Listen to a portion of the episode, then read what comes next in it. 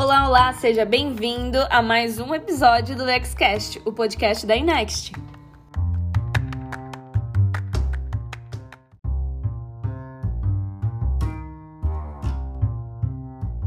Para você que ainda não nos conhece, nós somos uma das maiores consultorias de e-commerce do Brasil e desde 2017 fazemos parte do grupo internacional Wunderman Thompson.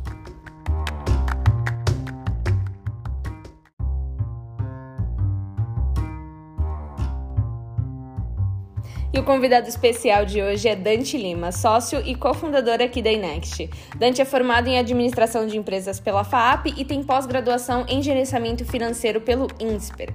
Bom, sem mais delongas, fique agora com o nosso episódio. Olá, olá pessoal, sejam muito bem-vindos a mais um episódio do Xcast e dessa vez eu tenho aqui comigo, como vocês já sabem, Dante Lima, que é o sócio fundador aqui da Inext. Dante, eu já queria começar contigo te pedindo para contar um pouquinho pra gente sobre a sua trajetória profissional, como tudo começou. Bom, é... antes de falar da minha trajetória profissional, eu vou contar um pouco da minha trajetória acadêmica, que eu acho que é bacana para para poder dar um pouco da ideia do porquê que eu escolhi trabalhar com cada coisa também, tá? Primeiro que eu fui estudar administração de empresas, como muitas pessoas que estudam administração de empresas, porque eu não sabia muito bem o que, que eu queria fazer, tá? Então eu tinha é, algumas ideias, mas nada muito concreto. E administração é uma faculdade que, que é bem ampla e, e também assim, quando você é muito novo e você não tem uma aptidão muito clara, é, acho que administração é um bom caminho assim para começar. E aí eu estudei lá na FAAP. Em paralelo, assim que eu entrei na faculdade, é, eu tive a ideia, junto com uns amigos lá de Arujá, da cidade que eu, que eu fui criado, de abrir um bar. Então foi o primeiro uh, empreendimento da minha vida. Eu devia ter, não sei, uns 18, 19 anos. Nós uh, se juntamos em quatro amigos e a gente construiu um bar lá em, em uma casa que era da, da minha família. A experiência foi muito legal, o bar foi um sucesso, é, a gente conseguiu reunir bastante gente, fazia vários eventos interessantes, mas a gente acabou sofrendo muito e sofreu por alguns motivos. Primeiro, porque era uma inexperiência total, né? Nós todos éramos bem jovens, 18, 19 anos, a gente não tinha bagagem, não tinha experiência, não sabia gerenciar nenhum negócio. E, e o negócio começou a dar certo, muito certo, começou a ter. Tinha, tinha 300 pessoas, 350 pessoas, começou a ter show, atração e faturar bem, mas a gente não sabia de fato gerenciar o negócio, principalmente gerenciar as pessoas, né? Que eu acho que é a peça mais importante aí para o empreendimento, né? E e a gente começou a ter bastante problema com acústica também, com barulho, com vizinhança. E a gente acabou sendo multado, autuado e uh, precisou fechar o bar. Eu falo assim, de um lado foi uma experiência que foi traumática, né? Porque a gente pô, se dedicou muito e a coisa não deu certo. Por outro lado, foi um MBA para mim. Eu falo que foi uma experiência de aprendizado enorme. Eu consegui realmente é, aprender muito com isso, aprender como que de fato é o dia a dia de um negócio, o tanto que você tem que se dedicar para fazer a coisa acontecer, o tanto de problema que você tem que resolver, é, o tanto de imprevisto que aparece, o tanto que você precisa conseguir aprender a construir uma equipe e trabalhar de forma colaborativa com as pessoas para é, se ajudar e de fato só um time junto que consegue vencer. Então foi um aprendizado muito rico para mim, apesar de ter tido que fechar o negócio. Mas beleza, é, aí, do, saindo do bar, eu comecei a estagiar no Banco Santander. Eu fui trabalhar no mercado financeiro, fazer administração, né? Comecei a trabalhar no Banco Santander. Foi meu primeiro emprego, assim, de fato, como, como funcionário de uma empresa. Eu trabalhava na mesa Bovespa, eu fazia a parte de corretagem, né, de compra e venda de ação, é, cuidando de clientes uh, institucionais do banco. Então, quando outros bancos ligavam lá para fazer uma corretagem, ou quando grandes empresas, por exemplo, a tesouraria da Ambev ligava lá para fazer é, uma compra e venda de ação, era atendida pela mesa que eu trabalhava. Eu gostei muito, assim, do que eu, eu gostava muito do que eu fazia. Eu achava muito legal, achava muito interessante Sempre gostei muito do mercado financeiro, de entender a dinâmica, achei, sempre achei muito legal. Por outro lado, eu rapidamente percebi que não era para mim o ambiente do banco, que eu não, eu não, eu não tinha fit com aquilo, eu não, eu não me sentia atraído pela cultura do banco e pela forma como a coisa funcionava, sabe? Não batia com meu, o meu espírito de, de querer fazer, de querer trabalhar. Bom, você então se juntou com o Gabriel nesse super desafio que foi criar e gerir uma empresa do zero lá, é, lá atrás. É, como você descreve esse período? Eu, eu me juntei à Enext, eu era muito novo, né? Eu tinha mais ou menos uns 21 22 anos. E eu não tinha nenhum conhecimento sobre o mercado digital. Eu estava me formando tinha tido outras duas experiências profissionais. Então, esse, essa etapa aí, esse momento, foi um momento de muito aprendizado, porque eu tive que é, me esforçar, me dedicar para poder aprender sobre o negócio. E o negócio estava em construção, né? o mundo digital estava em construção, o mundo de e-commerce estava em construção. Então, por um lado, eu estava tentando aprender, estudar o que existia, e por outro, estava ajudando a construir também o negócio. Né? Então, é muito legal, é, é bem desafiador, assim, você é, ter que fazer coisas que, pô, você não sabe se vai dar certo ou não, que são inovações, que são incertezas, e aí você tem que é, trabalhar pensando é, em como fazer aquilo para de fato funcionar e dar certo. E não tem um lugar para você pesquisar, para você estudar, para você aprender, é só fazendo na prática mesmo para saber. É, e eu acho que muito dessa vontade de aprender, de, de, de estudar e de querer fazer, moveu a gente para frente, assim, nesse período e, e, e, fez com que a gente conseguisse crescer juntos. Mas criar uma empresa do zero, assim, é uma, é uma tarefa que realmente dá muito trabalho. É, assim, você tem que, de um lado, fazer uma reunião estratégica com o cliente, pensar em tudo que pode acontecer e gerar valor para ele, e do outro, você tem que pensar em coisas do tipo, preciso comprar papel higiênico e o cafezinho para o pessoal tomar na empresa. É, é, tudo, de ponta a ponta, não tem ninguém para te ajudar. Era basicamente eu, meu irmão e um, um amigo nosso que era estagiário da Enex lá no começo. Então a gente fazia tudo, tudo, tudo, tudo. Acho que o empreendedor tem que ter essa, essa cabeça de não tem ego, não tem, ah, não, isso daqui é uma coisa que o júnior tem que fazer, ou isso daqui é uma coisa que é, não faz sentido um CEO fazer. Se você está construindo um negócio do zero, é, assim, bootstrap, né, como, como, a gente fala, que é um negócio sem grana, é fazer um negócio para realmente vender, gerar valor e ganhar dinheiro. Você tem que fazer tudo, não tem, não tem outro caminho. Então, acho que esse desafio foi muito legal também. Bom, você então se juntou Gabriel nesse super desafio que foi criar e gerir uma empresa do zero lá, é, lá atrás. É, como você descreve esse período?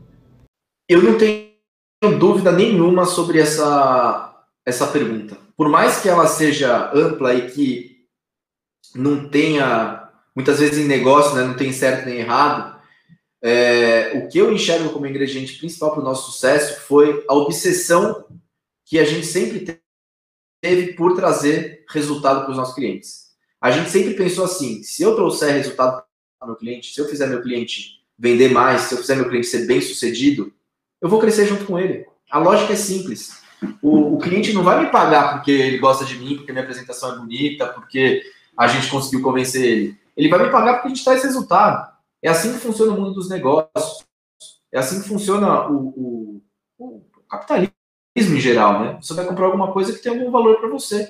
E a mesma coisa quando você está falando de relações entre, entre as empresas. Se você está contratando alguma coisa que tem valor, pode ter certeza que isso vai ter recorrência, isso vai fazer sentido e, e, e o negócio que vende isso vai crescer. Então, a gente sempre pensou em o que, eu faço para o meu cliente ter resultado. Essa obsessão pelo resultado do cliente foi o principal ingrediente de sucesso da Next. Na minha visão, isso foi o principal. E aí tem outros ingredientes também que foram importantes. Por exemplo, que uma coisa que eu acho muito importante falar para os empreendedores, o fluxo de caixa, a gestão de fluxo de caixa é uma coisa muito importante para as empresas. Por quê? A única coisa que quebra uma empresa é o fluxo de caixa. Você pode, sei lá, perder colaboradores, você pode perder clientes, você pode tomar multas, o que for. O negócio quebra a hora que ele não tem mais condição de pagar o que ele deve. Então, gestão de fluxo de caixa, você conseguir receber mais dinheiro do que você gasta, é fundamental para uma empresa, para uma, uma empresa que está sendo construída, tá? E outros, acho que ingredientes interessantes, a gente trouxe gente boa para trabalhar com a gente, a gente trouxe sócios para trabalhar com a gente, sócios que estão até hoje, o Felipe Coelho, o Rodrigo Fadel, é, sócios que já saíram também, o Eduardo Mariano, Danilo, Fadel, o José Lara, o João Parente. Então, a gente trouxe pessoas boas do nosso lado para ajudar a gente a construir o negócio. Tá? É...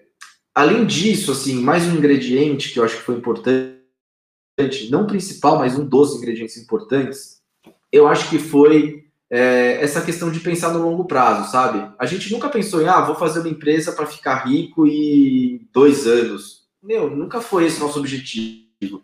A gente sempre pensou, como que eu faço para construir uma empresa que, de fato, vai se perpetuar? Eu quero, eu quero conseguir montar uma empresa para daqui 30 anos ela tá cada vez melhor, sabe?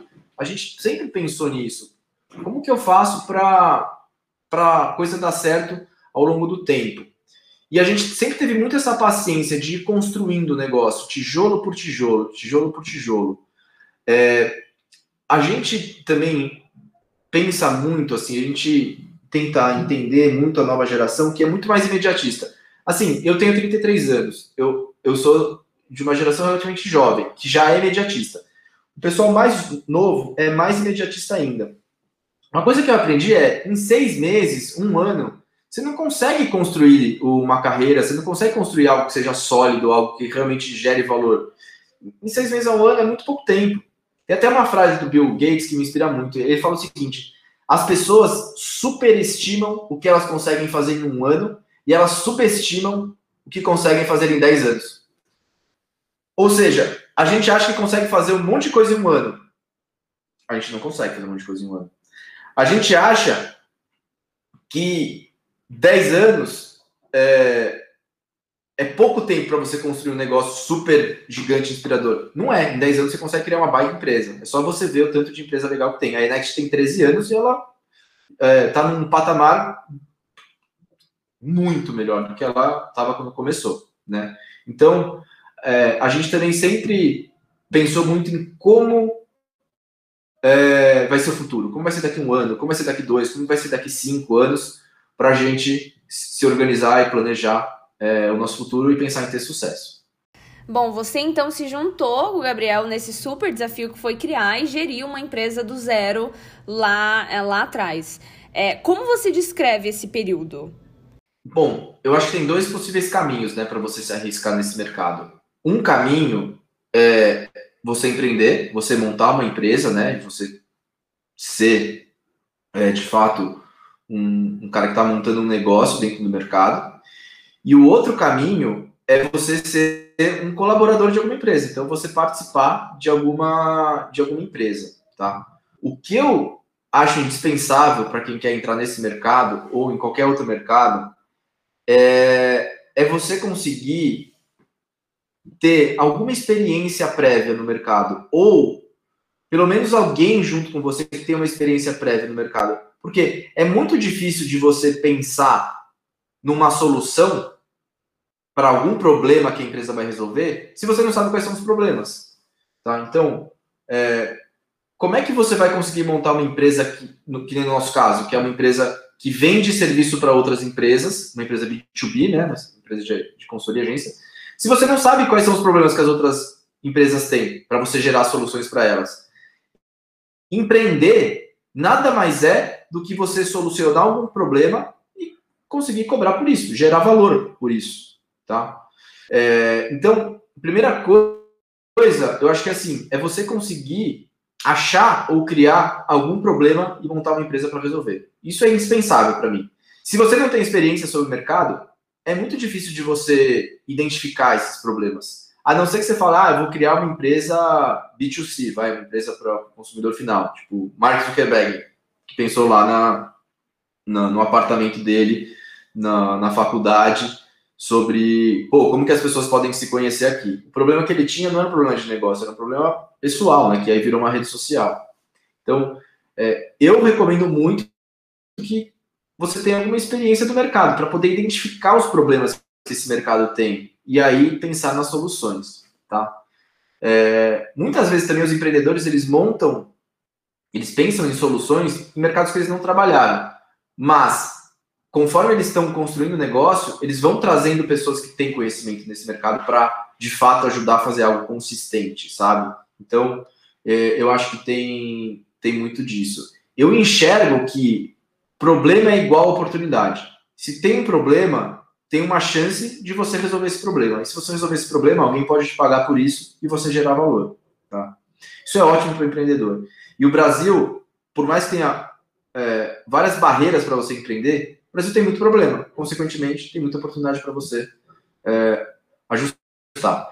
E o outro caminho, que é você, é, eu acho que é você se arriscar no mercado de e-commerce, aí já sendo colaborador, para mim, a lógica é parecida. Pensa em empresas que estão crescendo, pensa em empresas que estão sendo bem-sucedidas, pessoas que estão, têm uma visão bacana, têm um objetivo bacana, e se associa a elas. Vai ser um ótimo, uma ótima forma de você entrar no mercado de e-commerce.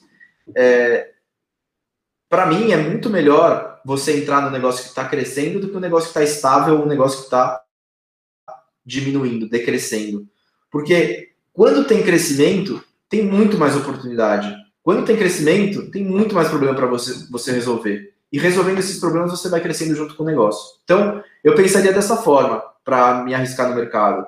Empreendendo, eu tentaria encontrar as, os problemas e oportunidades para a empresa solucionar e, como colaborador, eu tentaria me associar a alguma empresa que está em grande crescimento, porque lá dentro vão ter problemas e oportunidades para você solucionar. Bom, a gente passou por milhares de mudanças nesses últimos dois anos por causa da pandemia. É, o que, que você acha que muda? O que, que você acha que veio e ficou? O que, que você acha que, que foi para sempre? Qual, o que, que você acha que muda depois da pandemia para gente? Eu eu acredito que esse momento que a gente está vivendo e muito positivamente já está conseguindo sair disso, eu acho que primeiro vai ser algo que vai ser lembrado para sempre. Realmente foi uh, um, um, algo impensável, não estava no planejamento de ninguém. É, e muito. Isso sim foi bem desafiador, né? Com certeza. A pandemia foi algo bem desafiador para todos. Mas eu, eu sempre tive um olhar otimista para as coisas. Eu sempre acreditei que os problemas, por maior que fossem ou que sejam, o ser humano vai dar um jeito de tentar solucionar. O ser humano vai conseguir pensar e se unir e, e tentar atacar o problema para ele, ele ser resolvido. Então, desde o começo da pandemia, claro, fiquei preocupado, claro que eu é, pensei na minha família, nos mais velhos e tal, e, e, e, tive medo. Mas sempre um otimismo de esse negócio vai passar, a gente vai passar por isso e a coisa é, vai voltar ao normal. É, então, eu acho que foi um negócio que a gente vai lembrar por muito, muito tempo. Eu também, assim, sinto muito pelas todas as pessoas que faleceram, que é, perderam pessoas queridas aí ao longo do, do, desse período. Isso é irreparável, né? Uma coisa que não, não tem muito, né, nem que falar, é uma dor imensa para essas pessoas. Então, eu, eu acho que teve também, é, além dessa questão muito, que doeu muito né, para a sociedade, eu acho que teve também algumas transformações que, que vieram, né? E essas transformações se deram no, no comportamento das pessoas, né? Então, por exemplo, mercado de e-commerce. Pô, o que aconteceu no mercado de e-commerce foi algo que a gente nunca imaginou.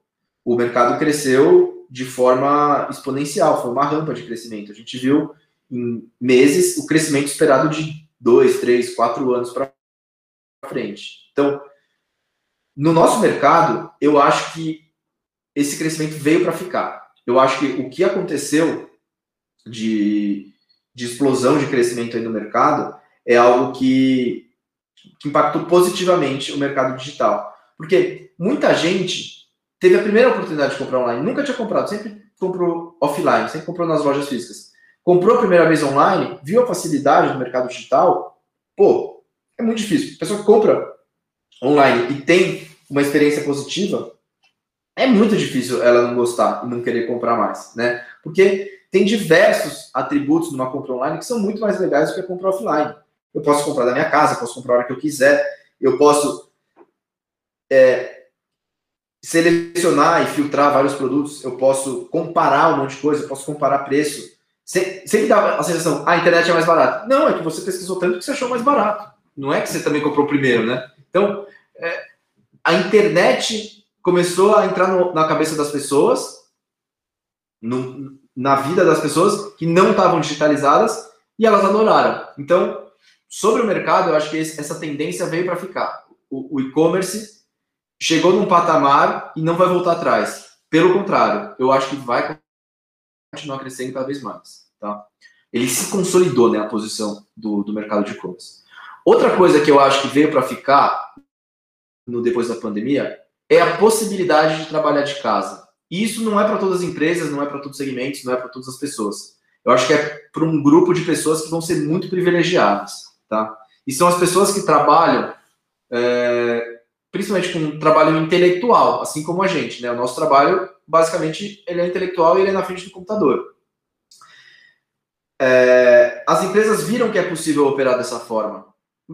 A gente mesmo, né, A gente tinha trabalho remoto, muito pontual, esporádico, é, mas não tinha uma cultura da empresa inteira trabalhar remoto. A gente tinha pessoas trabalhando remoto. E eu acho que isso veio para ficar, porque você abre um leque de oportunidades com o trabalho remoto. Primeiro para as pessoas. Pô, imagina que o cara é surfista. O cara é surfista, ele quer morar na praia. Não tem onde em São Paulo, não tem, não tem o que ele fazer. Ele precisa morar na praia. E se o cara puder trabalhar de lá e se sentir completo e realizado surfando, por que, que ele vai morar em São Paulo? Não tem porquê. Você tem que, assim, pensando nas pessoas, abre um, um leque que dá um nível de liberdade que as pessoas nunca tiveram. Então, eu acho que isso veio para ficar, porque é melhor para a sociedade, né? É melhor para as pessoas. Basta um computador e uma boa internet que, que as pessoas não tá precisando desenvolver, desempenhar da melhor forma o seu papel. É, além disso, para as empresas também é bom. Por quê? É bom, obviamente, porque ela vai ter pessoas mais produtivas, que estão se sentindo mais realizadas, trabalhando e morando de onde elas querem. E, por outro lado, abre também um leque de oportunidade de recrutar e trazer talentos que não necessariamente estão próximos ao escritório da empresa. A gente mesmo aqui na Next já contratou gente de fora, que está morando fora e que não pretende mudar para cá, tá? Então, eu acho que o, o mundo pós-pandemia tem essas duas características muito interessantes. Bom, recentemente você esteve presente no, no IPO da Vetex em Nova York. Essa super conquista da Vetex também pode ser considerada um bom sinal para a Inext? Olha, com certeza é, o IPO da Vetex pode ser considerado um bom sinal para a Inext. É, eu queria primeiro parabenizar o time da Vetex que está construindo junto com a gente no mercado o mercado digital aí ao longo de, no caso deles, já de duas décadas, a gente um pouquinho menos, mas a gente viu todo o esforço deles para construir uma plataforma, construir uma empresa é, tão legal, tão ágil, tão fantástica, global. Então, é realmente de se admirar e tirar o chapéu pela conquista. E para a Inext também é muito bacana, porque nós somos parceiros já, tem quase uma década a nossa parceria com o Petex, a gente é super próximo do, do, os negócios, né, são próximos, a gente faz bastante negócio junto. E, e isso mostra o quanto o nosso mercado está gerando valor para a sociedade. Um IPO em Nova York mostra o quanto que uma empresa nesse mercado pode ser grande, pode ser sólida. E a Next tem inserido no mesmo mercado, exatamente no mesmo mercado, mercado de e-commerce, né? É, então, isso é um ótimo sinal para a gente que mostra a maturidade do mercado também. Além de ter sinais aí mais óbvios, do tipo, ah, vão ter mais oportunidades, vão ter mais é, formas de, de, de crescer, formas de, de se relacionar com, com a Vtex. Bom, uma das ações que a Inext criou e investe muito trabalho é o nosso programa de capacitação. É, qual que é a importância da existência de programas como esse no mercado de trabalho hoje?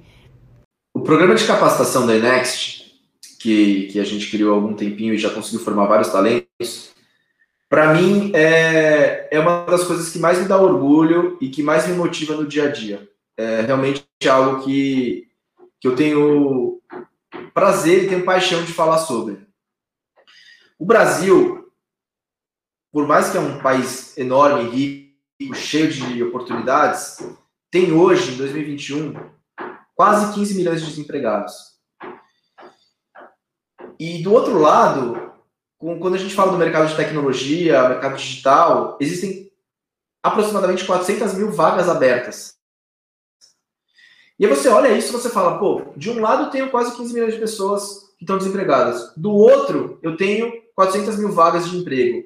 O que, que falta? O, que, que falta para a gente conseguir fazer com que essas pessoas se encaixem nessas vagas? O que, que falta para a gente tentar diminuir o desemprego dessa forma? E o que falta é simples. O que falta é conhecimento. O que falta é educação. As pessoas precisam ter um nível de conhecimento para trabalhar nessas 400 mil vagas que eventualmente elas não têm. O programa de capacitação, ele tem como foco ajudar essas pessoas que estão procurando o primeiro emprego, que estão querendo é, entrar dentro do mercado, a ter o conhecimento necessário para entrar nesse mercado. Então, tem um papel social, assim, imenso. E, e eu acho que talvez o que seja mais rico no nosso propósito é efetivamente essa capacidade de ajudar as pessoas a entrar no mercado e, e crescer, se desenvolver e ter é, crescimento, ter resultado e crescer como pessoas e como profissionais. Bom, o nosso lema é transformar as pessoas para o futuro. E eu queria saber de você, Dante, o que, que é transformar as pessoas para o futuro para você?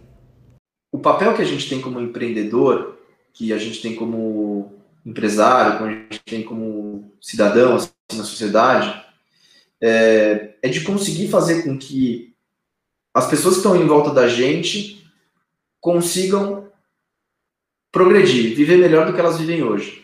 Transformar as pessoas para o futuro, para mim, é aquela história, né? Não, não entrega o peixe, ensina a pescar. Isso, para mim, é transformar as pessoas para o futuro. O que a gente quer fazer é educar as pessoas e dar para elas um, várias ferramentas para elas usarem, para elas poderem construir o futuro delas. E essas ferramentas nada mais são do que a educação, conhecimento, oportunidade, facilidade de aprender, facilidade de construir seu futuro, é isso que a gente dá para as pessoas aqui quando a gente está com, com esse programa. Óbvio que assim, a gente materializa isso dando um treinamento de tecnologia, dando um treinamento de plataforma, dando um treinamento de VTEX, de Google, de Salesforce. A gente tangibiliza isso com algo que seja prático e aplicável. Mas no final, o que a gente está tentando fazer, a gente está tentando é, ensinar as pessoas o caminho para elas conseguirem construir os futuros delas. E a gente está conseguindo fazer isso. A gente está conseguindo formar um monte de gente bacana e a gente está conseguindo mudar a realidade de vida dessas pessoas. Tanto em crescimento é, profissional, ganhando mais, tendo melhores cargos, melhores desafios, como também pessoal. Então, fazendo essas pessoas é, trocarem de realidade. Essas pessoas elevarem o nível delas que elas têm de, de conhecimento e, e, e de maturidade. Então, transformar pessoas para o futuro, para mim, é isso. Bom, como já virou meio que uma regra aqui no fim de todo episódio, eu sempre tento arrancar um spoilerzinho aqui dos nossos convidados para os nossos ouvintes. E eu queria saber, Dante, vem novidade da Inext aí para o futuro? Com certeza. Eu acho que uma empresa que não está pensando em, em inovar e ter sempre coisas novas para fazer, está fadada a ficar no passado, né? Então a gente está sempre pensando em, em, fazer coisas novas por aqui. É, assim, Um, um, um, pilar que a gente já faz, que a gente vai intensificar e crescer muito para o futuro, com certeza é o programa de capacitação. Então, a gente quer ampliar o programa de capacitação para outras áreas, outras frentes de conhecimento, outras uh, equipes, tá? E falando do ponto de vista de negócio, a gente está é, estruturando muito a Next para o futuro com o conhecimento em marketplaces, em vendas através desses grandes canais, grandes parceiros. A gente está consolidando cada vez mais a nossa área de marketplace aqui, que já é um sucesso, mas que eu acredito muito é, com uma área de grande potencial para a gente crescer. Tá? É, além também da questão da gente estar tá cada vez mais conectado com o grupo WPP e cada vez mais aprendendo as melhores práticas, aprendendo uh, a, com a maturidade dos mercados digitais para fazer com que os nossos clientes cresçam mais aqui no Brasil também. Então, a gente está é, mais e mais se conectando com, com os times globais para a gente trazer novidades aqui para os nossos clientes no Brasil. Dante, chegamos ao fim do nosso episódio. Muitíssimo obrigada pela sua participação. Foi maravilhoso falar contigo hoje. Por fim, gostaria de agradecer a oportunidade. É, acho que foi super bacana essa conversa, é, esse bate-papo. Deu para explorar muito assim é, da nossa visão, como a gente enxerga as coisas. E agradecer para todo mundo que ouviu e, e me colocar à disposição aqui. Quem quiser bater um papo, me manda um e-mail, me manda uma mensagem no LinkedIn que eu estou super à disposição para conversar sempre. Obrigado e um abraço.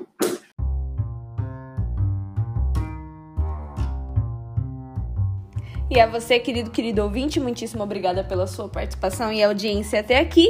Nos vemos logo, logo com mais um episódio do Xcast. Tchau, tchau!